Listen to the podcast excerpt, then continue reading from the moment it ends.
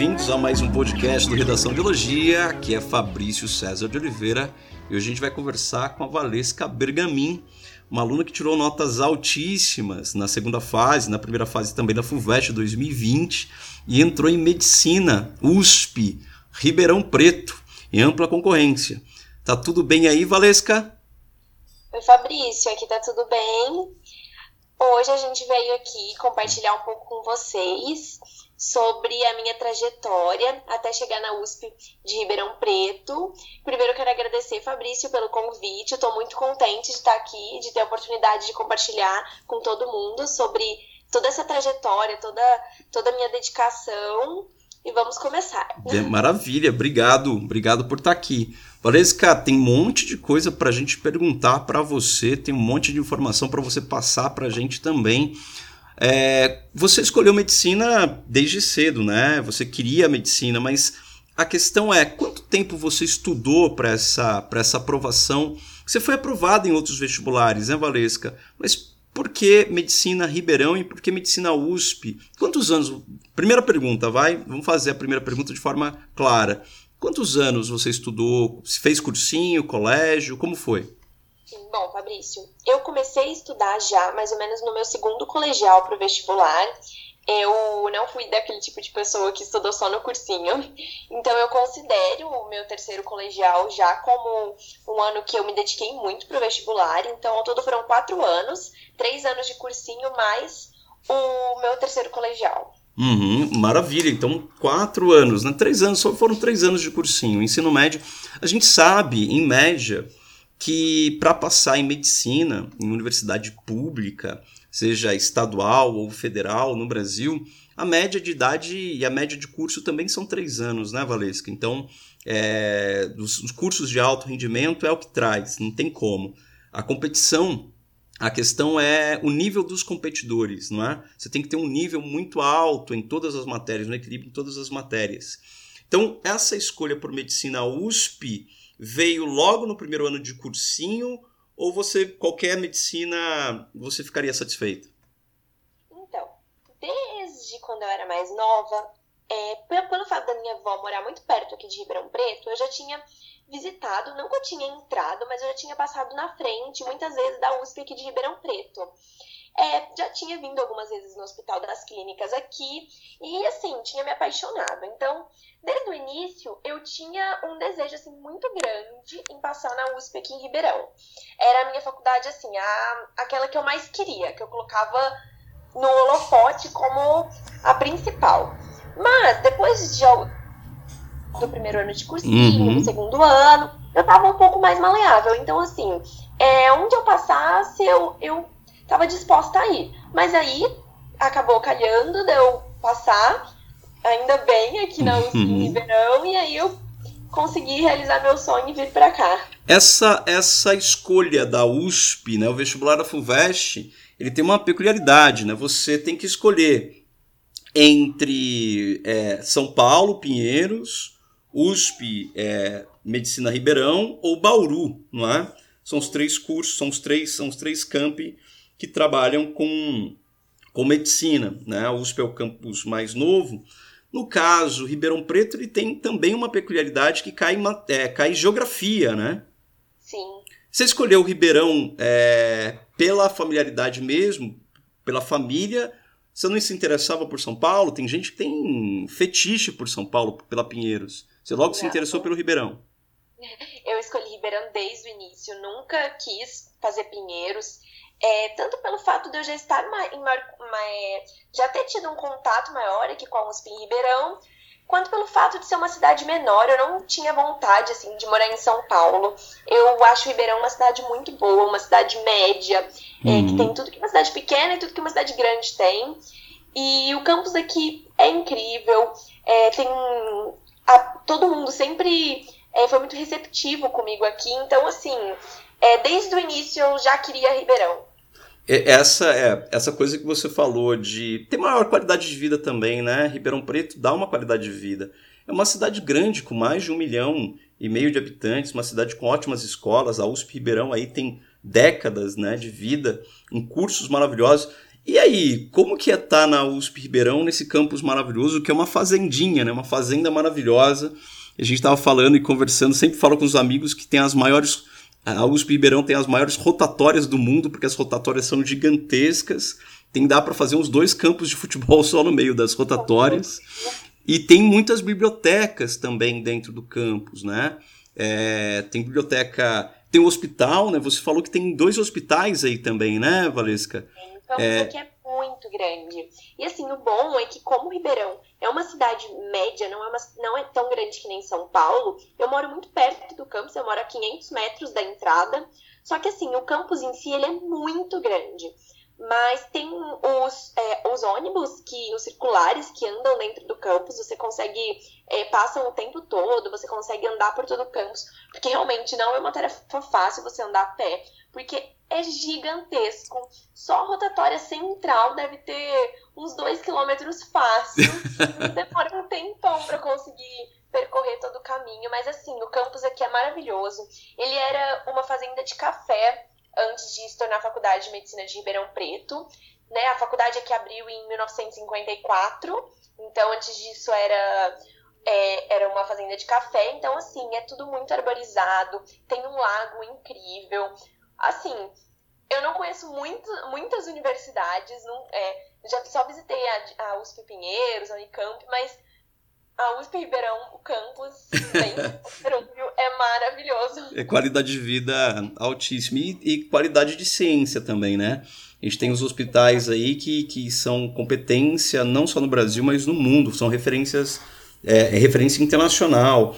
É, tratamento de câncer, tratamentos é, com crianças. Tem dois hospitais, né? O hospital... É, é, isso que eu ia comentar. Aqui a gente tem o HC normal e o HC criança. O HC criança foi o último a ser inaugurado é, faz pouquíssimo tempo.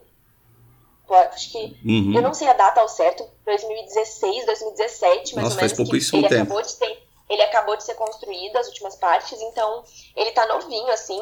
É, são dois hospitais incríveis, assim, eles são gigantescos é, eles se conectam, então você vê de fora, assim, é, são dois hospitais, mas que se conectam, tem várias pontes que ligam um ao outro.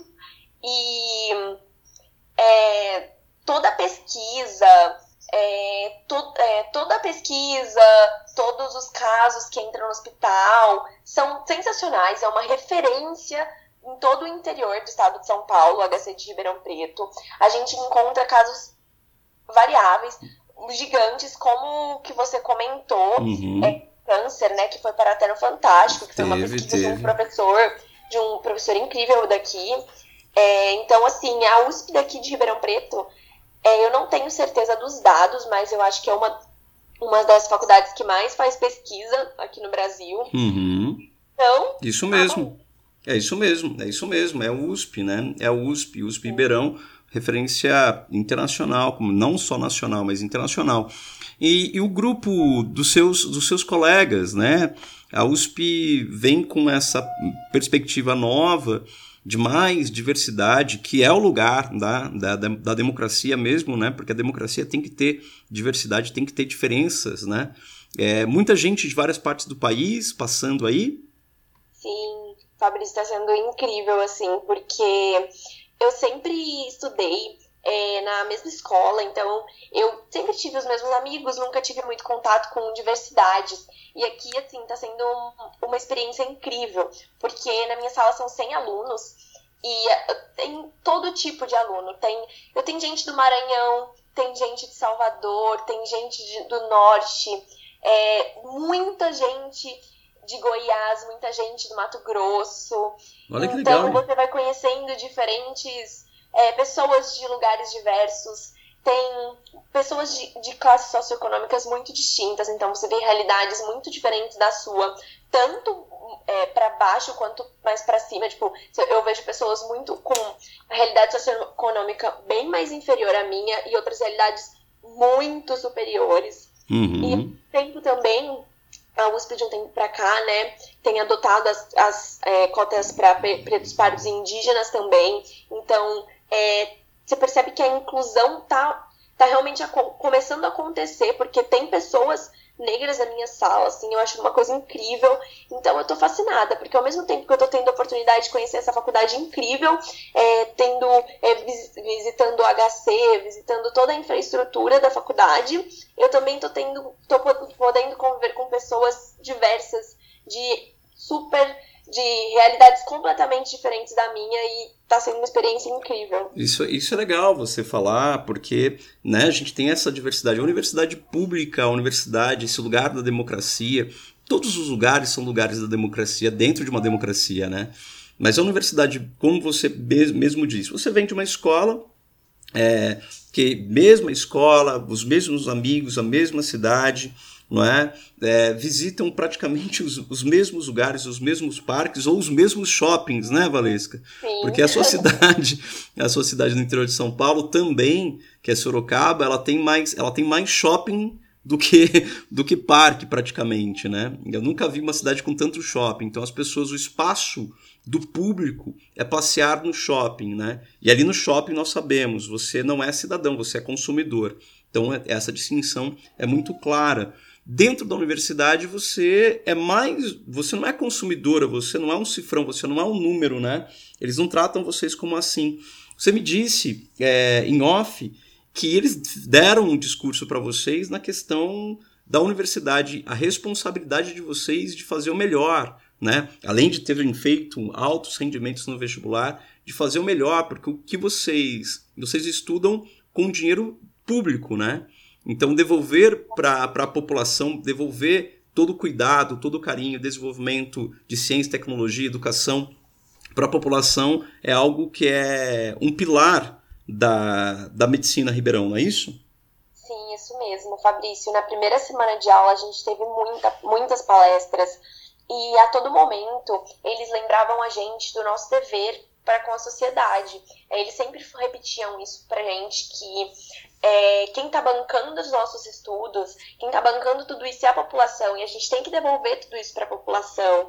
Então, eles mostravam, mostraram muitos dados para a gente do, é, de, é, de quanto um universitário custa para a faculdade, é, de, de quão caro é manter toda essa infraestrutura, que é bancada 100% de dinheiro público.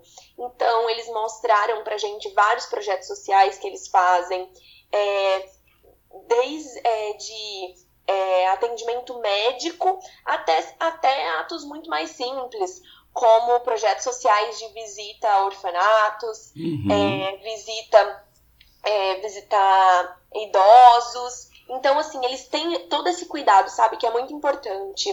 Porque eles falam, a gente quer, a gente está formando não somente médicos, mas a gente está formando seres humanos. E nós queremos formar seres humanos bom, seres humanos humanos, né, realmente. Que lindo, então... né, cara? Que lindo. Isso é fantástico. Dá vontade, dá vontade de, de estudar vestibular de novo para tentar entrar nessa medicina Ribeirão Preto aí.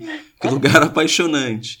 É, a gente costuma. E, e, e medicina é educação também, né? Vocês, como médicos, vocês são educadores, são referência. Quando a gente fala para as comunidades, quando a gente vai dar aula, ou mesmo é, vocês vão clinicar, vocês sabem que a, quando vocês falam para lavar as mãos ou para tomar cuidado com, certos, é, com certas coisas, vocês vão educando a população. Então, o processo de formação cidadã é, de vocês dentro da USP é fora de série. A gente sabe muito bem disso.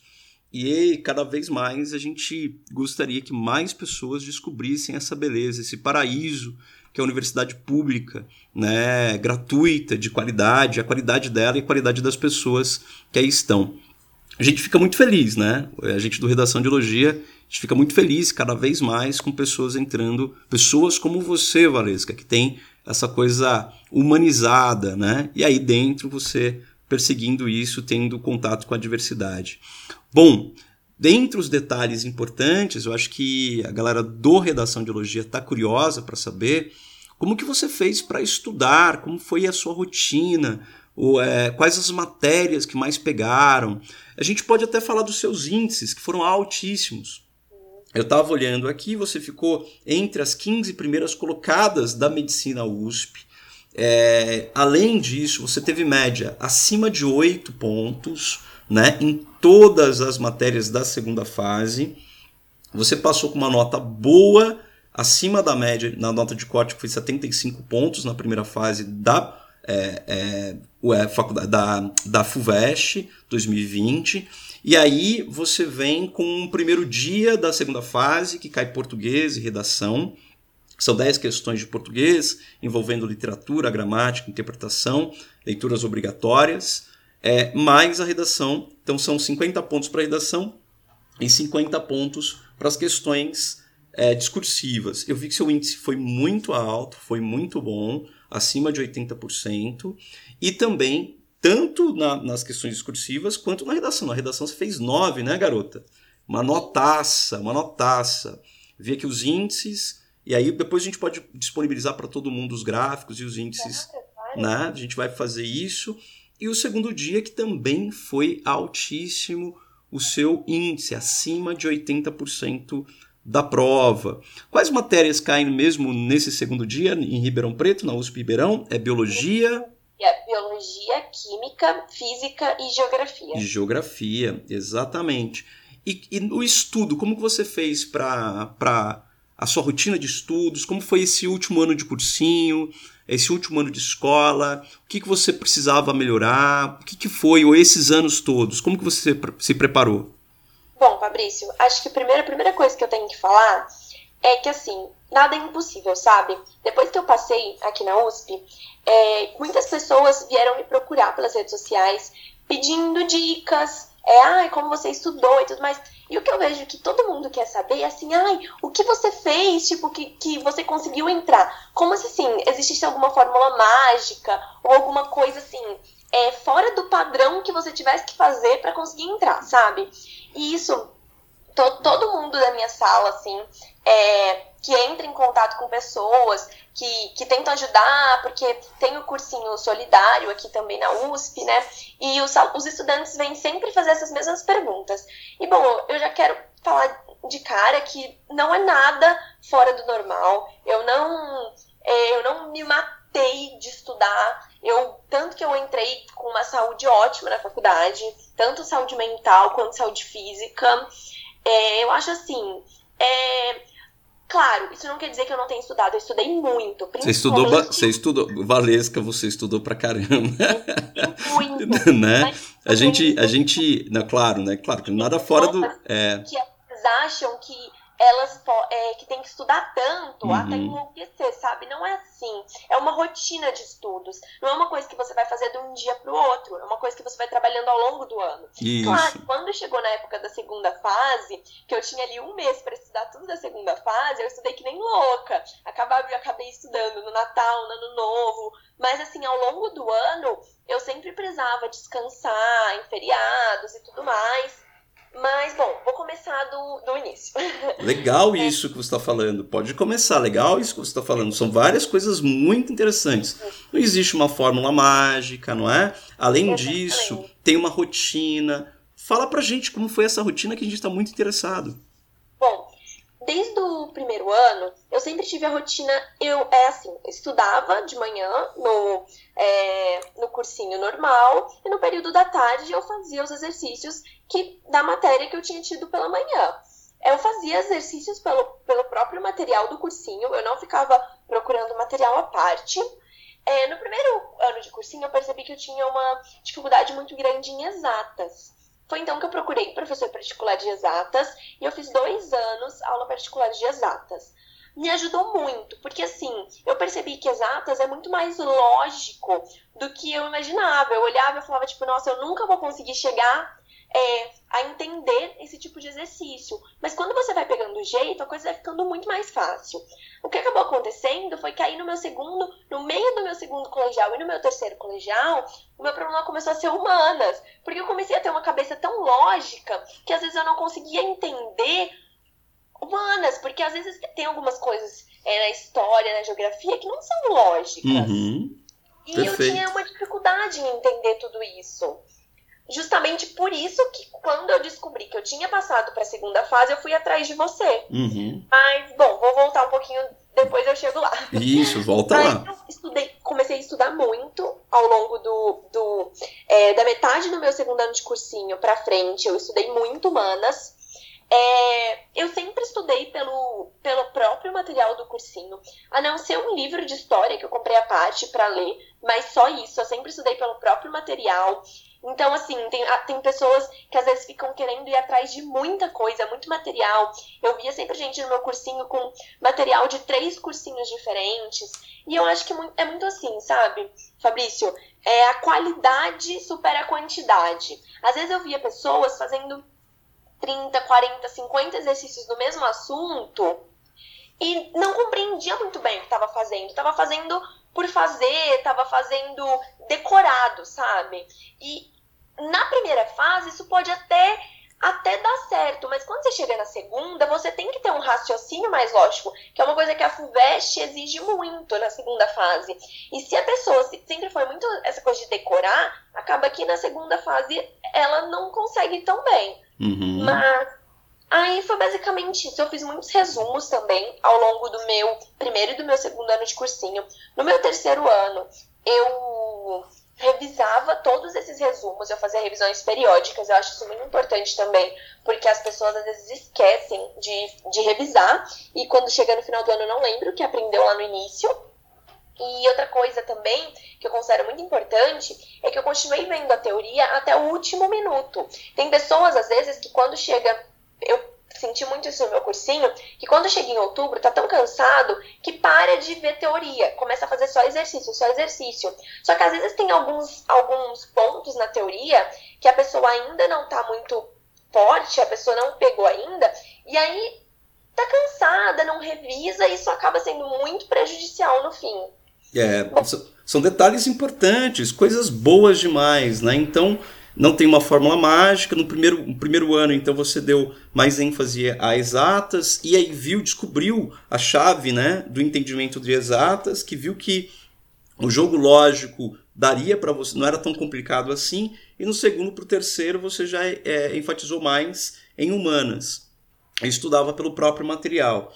E aí você deu muito mais ênfase à qualidade do que à quantidade de materiais ou livros a serem lidos. Você falou que comprou um livro de história à parte e você fez um paralelo e, e logo no meio do cursinho um, um, insight provavelmente dado por professores ou você mesma ou em diálogo, né, ao longo desses anos, que foi que existe uma questão da qualidade não a decoreba. Você não vai passar no vestibular por decoreba. Você Na pode... verdade, foi muito professor mesmo. Porque que legal. os meus professores sempre comentavam que eles percebiam muito isso, que às vezes tinha aquele aluno que fazia todos os exercícios, que fazia muito mais do que era exigido pelo próprio cursinho, e o professor ia perguntar uma coisa básica e o aluno não sabia. Então eles estavam sempre falando isso pra gente, tipo, olha, você tem que prezar a qualidade.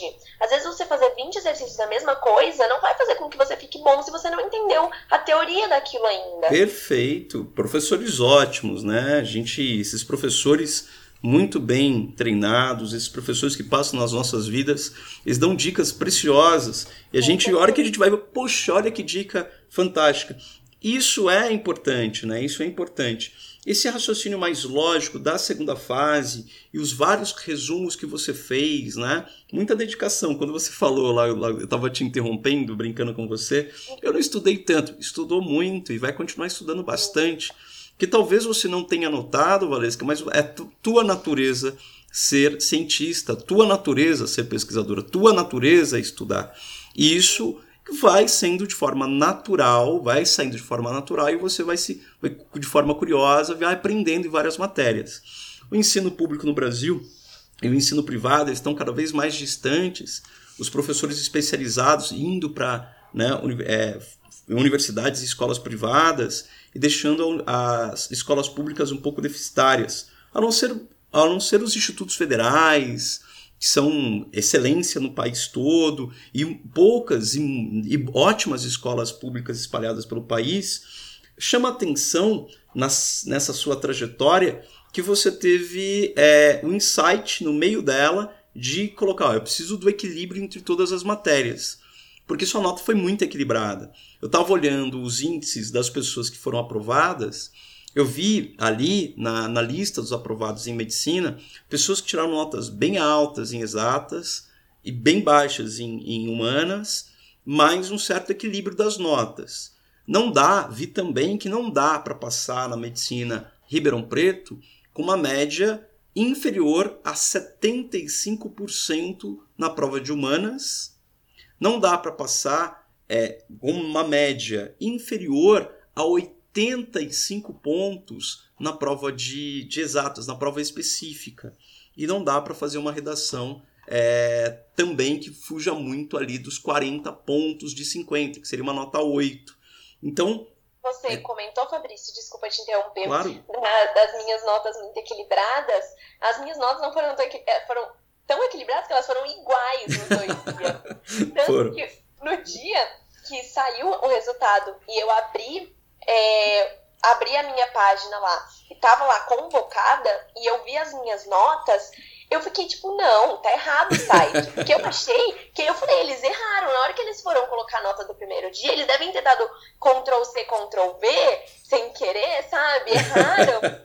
porque não tá certo. Eu, eu fiquei numa paranoia. Mas não, foi extremamente equilibrado, foi, foi acima dessas médias. E, e a redação tua a gente publicou é, há um mês, na, na, quando você foi aprovada, lá no Instagram e também no Facebook do Redação de Elogia. Sua redação tá lá, né? Nota 9, de 0 a 10 pontos, né? Você tirou 44,5, né? Isso seria mais ou menos 9, de 0 a 10. É, uma nota, uma redação madura, é, segura. E como que foi fazer aquela redação, Valesca? Como que você estava? Como você se preparou?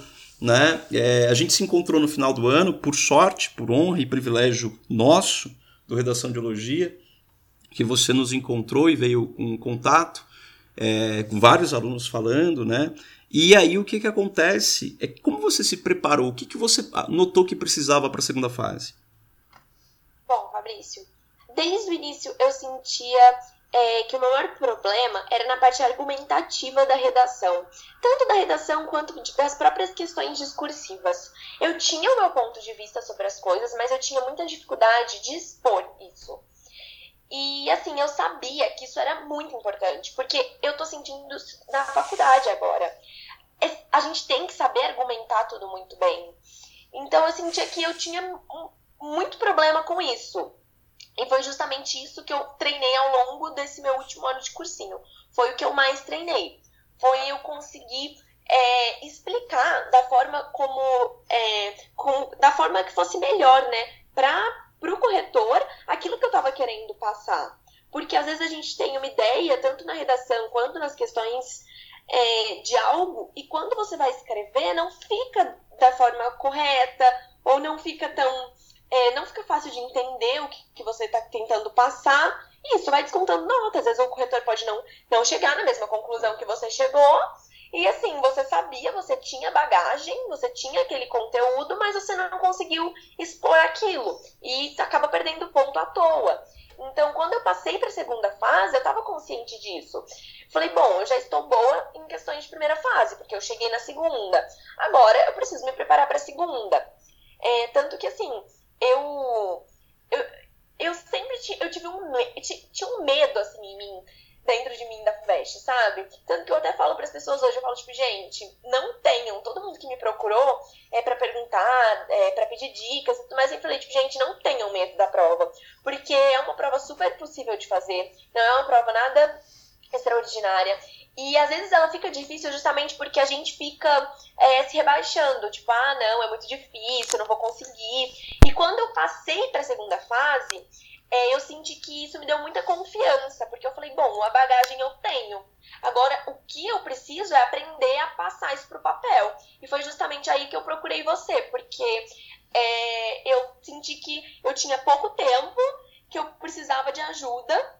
E aí, por meio de um amigo, ele me passou seu contato. Sim, a gente até pode falar que é o Túlio Carmona, querido Túlio Carmona, né, que faz medicina na Unicamp, um dos queridos. O Túlio Túlio, um dos, um dos caras espetaculares, né? Assim, a gente é impressionante como a gente só tem aluno especial, maravilhoso, querido, assim, né?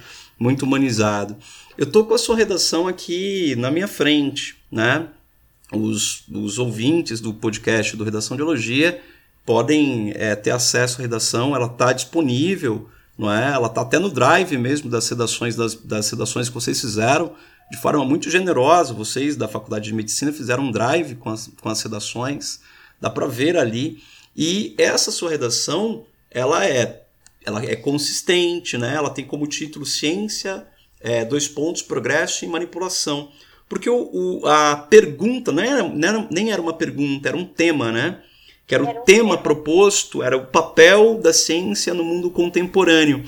E nitidamente você olha os dois lados, né? Dá para ver que na sua tese, a hora que você fala no último período, olha tudo muito organizado, né? Você fala que nesse contexto fica evidente como o mundo contemporâneo tornou-se dependente da ciência. E a própria coletânea trazia isso, né? O texto 4, que é o texto do Carl Sagan, falava que tudo dependia de tecnologia e ciência. Mas como grande parte da população não, não a compreende, dialogando com o texto do Carl Sagan, abre-se espaço para ignorância e manipulação social. Achei muito interessante essa sua tese, e aí você faz um paralelo com a menoridade intelectual do Immanuel Kant, não é? Que a gente chegou a discutir bastante até em uma das, das redações, não é? No final do ano. E aí você explica a questão de como ah, dá exemplos concretos sobre medicina, fala de exemplos concretos né, da forma negativa, como que a ciência pode ser usada na questão de fake news, é, fala de coisas bem históricas, como a, a questão da bomba atômica, como foi construída, e volta a falar de fake news e, e dá nome aos bois, né? Você fala da manipulação é, pelas das últimas eleições americanas é, em que o presidente Donald Trump fez uso de fake news para ser eleito. Você foi muito concreta, foi muito direta, foi muito corajosa, foi muito é, propositiva e assertiva. Seu texto está estruturado e, e, na hora, o que, que você pensou, Valesca? O que, que você fez? Como você chegou nisso? Hum. Li o tema, eu já tinha a minha opinião muito, muito clara. Eu já eh, não foi um, te, um tema que me deixou confusa em relação a para que lado eu iria argumentar. Mas na hora, o que passava na minha cabeça era: eu preciso deixar bem claro esse meu ponto de vista. E assim, é, eu acho que eu, isso é uma coisa que eu herdei até depois, é, quando eu comecei a ficar boa em exatas, essa linha de raciocínio lógico, né? Então eu eu peguei é, toda a estrutura do meu texto, todo o meu plano de texto, foi justamente para mostrar para o corretor que eu estava ciente da nossa dependência frente a frente à tecnologia, frente à ciência, e como isso, ao mesmo tempo que é benéfico, tem o seu lado obscuro, o seu lado que às vezes a gente ignora, mas que não pode ser ignorado, não deve ser ignorado. E para mostrar como não deve ser ignorado, eu trouxe, por exemplo, o caso das fake news do, que elegeram né, o Donald Trump, para mostrar como isso já está tendo impacto na nossa vida, grandes impactos, não pequenos. Sim. E como a gente deve tentar dar um jeito de lidar com toda essa situação, né? Isso, esse repertório sociocultural, é, de onde e essa segurança para fazer isso na prova é, da FUVEST é muito importante. Isso que chama a atenção de todos nós. Você estava tão segura assim para fazer essa prova antes? Eu lembro, eu lembro de você. Nós nos encontramos em em novembro e fizemos aula, é, foi um intensivão, né? De respostas e tudo mais. A gente, como você disse, a gente fez aula dia 24 de dezembro, véspera de Natal. A gente fez aula nos, primeiros, nos últimos dias do ano, né? A gente no intensivão e fizemos aula logo nos primeiros, nos, nas primeiras horas do ano também. Eu lembro disso, dia 2, dia 3, a gente estava. É, porque a prova, a prova ia ser dia 5 e dia 6. E fizemos como exercício uh, como eu costumo pedir, todas as provas antigas, né? Todas não, né? melhor dizendo, as últimas cinco ou dez provas, e aí fazer, escrever, colocar no papel, imprimir a prova, escrever, e aí eu corrijo de acordo com os critérios da própria FUVEST. É, e aí isso foi te, eu vi que foi te dando mais segurança. Mas a pergunta que eu faço é: você veio com um repertório sociocultural muito bom, não é? é é, você falou que estudou humanas, é, o material era bom do cursinho, é, mas quais outras leituras, família, é, namorado, o que, que, o que, que você, o que, que você É, por, de, de, quais são as suas fontes, melhor dizendo? Bom, Fabrício, assim, a minha família sempre foi muito ligada a questões políticas e a questões de tudo que está acontecendo no momento. Uhum. Então eu uhum. acho que isso a minha família me ajudou muito. Porque, assim, principalmente meu pai, ele era ligado em tudo que estava acontecendo. Então, qualquer novidade, qualquer coisa, ele vinha, ah, você já ficou sabendo disso? Então, me ajudou muito também. Mas, além disso, eu, é, eu tinha muitos aplicativos de de jornais é, como Nexo, é, até mesmo UOL, G1, e eu estava sempre acompanhando. Eu tentava também sempre. É, porque assim, o vestibulando muitas vezes não tem muito tempo, né? Isso. Porque acaba tendo muita rotina muito corrida. Mas assim, eu acredito que sempre dá pra gente arranjar um tempo pra esse tipo de coisa. Eu, por exemplo, era principalmente nas minhas refeições. Eu sentava jantar, eu sentava almoçar, sempre com é, olhando algum jornal, alguma matéria, no lugar de ficar, por exemplo, aquelas assistindo série ou novela, eu estava sempre lendo alguma coisa alguma coisa recente. Sim. É, eu acho que isso ajudou muito, assim. Também o material do cursinho e a bagagem de todos esses anos estudando, tendo muitas aulas de história, geografia, com certeza isso, isso assim, ajudou muito. E também treinar, né, muita redação. Claro. Porque a gente sabe que a gente precisa é, ter um embasamento da, é, dos nossos argumentos forte. Porque é muito fácil você chegar e falar, ah, eu acho que é isso. Só que você precisa provar isso, porque senão ninguém vai confiar naquilo que você está dizendo. Então, é, sempre praticando, como eu fiz muitas redações, eu estava sempre tentando é, ligar, sejam questões filosóficas, questões políticas, estava é, sempre tentando ligar essas questões com a minha redação. E com isso eu fui aumentando a minha bagagem e adquirindo é toda essa noção das, das atualidades e, e, de tudo que eu poderia utilizar na minha argumentação, né? Perfeito, perfeito. A gente só queria estender o agradecimento aqui. Vamos fazer agradecimentos aqui, porque agradece seu pai pra, por, essa, por essa participação ativa, né?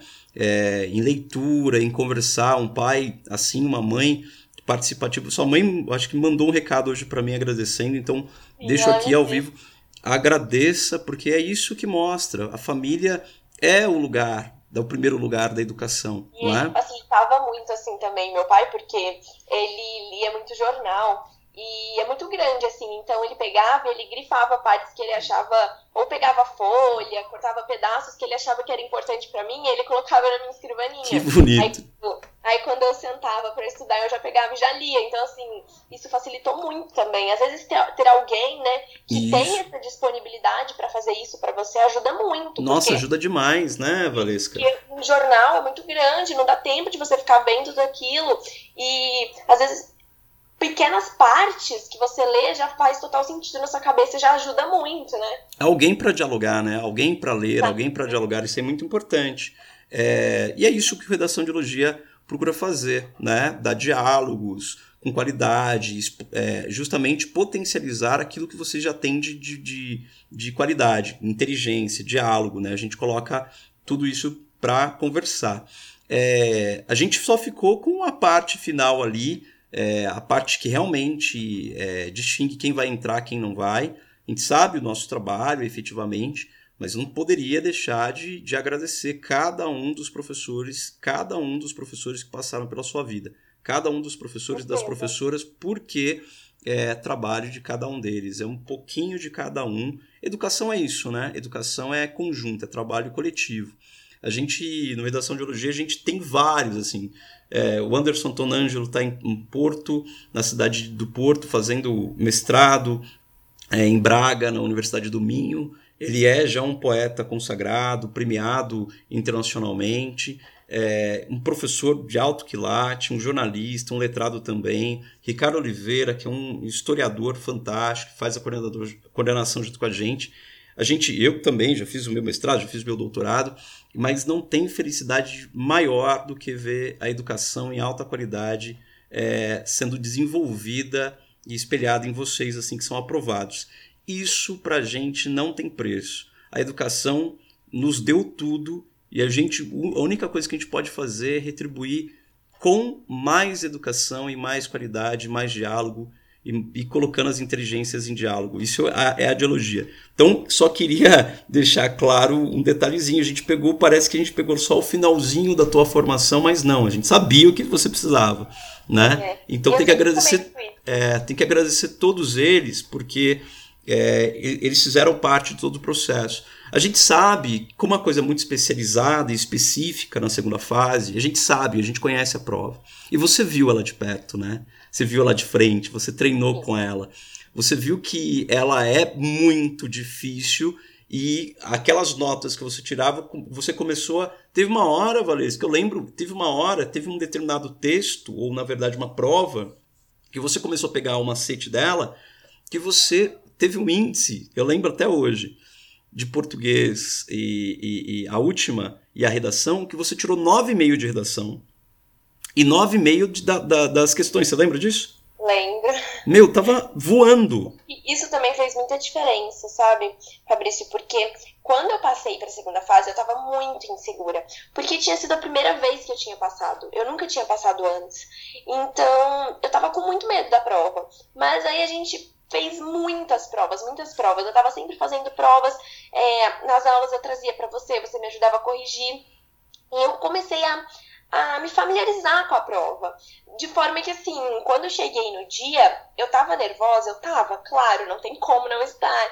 Mas eu conhecia aquela prova. Então, assim, não foi nada que me travou, que me prejudicou. Eu, eu consegui continu é, fazer o que eu tava ali para fazer, entendeu? Não teve nada que, que tirou a minha concentração no momento. Nossa, maravilha. É isso que a gente gostaria que todo mundo soubesse quem está pelo Brasilzão procurando a gente, conversando e quer entrar em medicina, quer entrar na universidade pública, façam as provas antigas, da, da procurem alguém para diálogo, né? É, para ler os seus textos. Às Se... vezes as pessoas falam assim, ai, mas não vai cair uma questão igual, não vai cair uma questão igual. Mas assim, é, tudo bem, às vezes pode cair muito parecida, mas assim, você vai estar se familiarizando com, com a, a, prova. prova. Isso Porque, mesmo. Por exemplo, a FUVEST ela é uma prova muito é, de raciocínio lógico, você tem que pensar, tem muitas imagens, você tem que fazer muitas ligações, e você estando em contato com a prova, você já vai pegando esse, esses links, já vai tendo uma noção.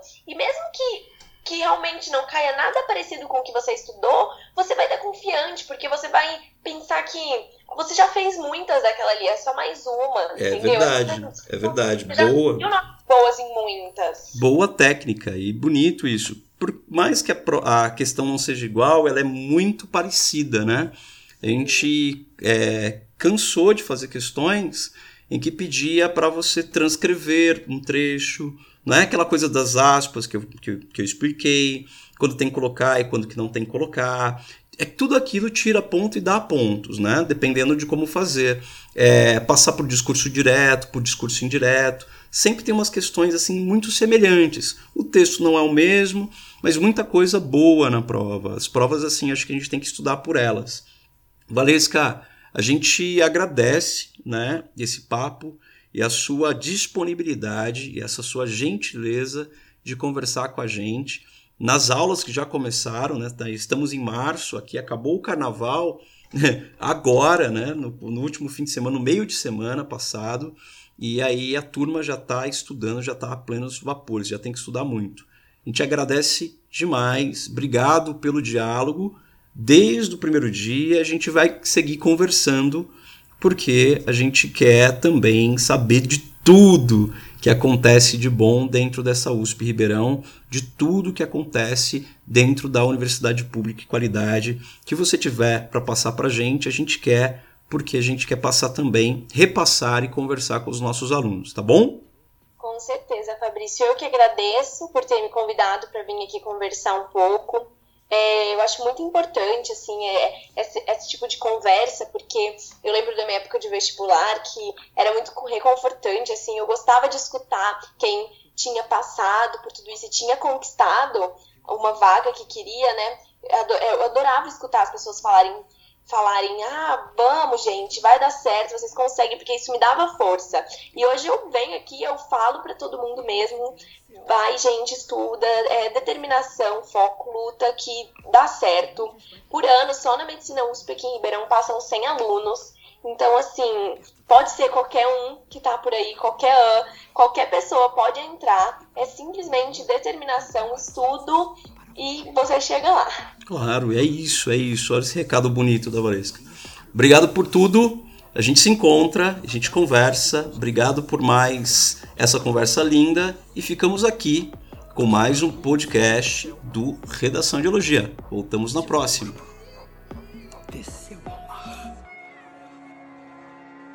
Olhei no espelho, Ícaro me encarou. Cuidado, não voa tão perto do sol, eles não aguentam te ver lindo.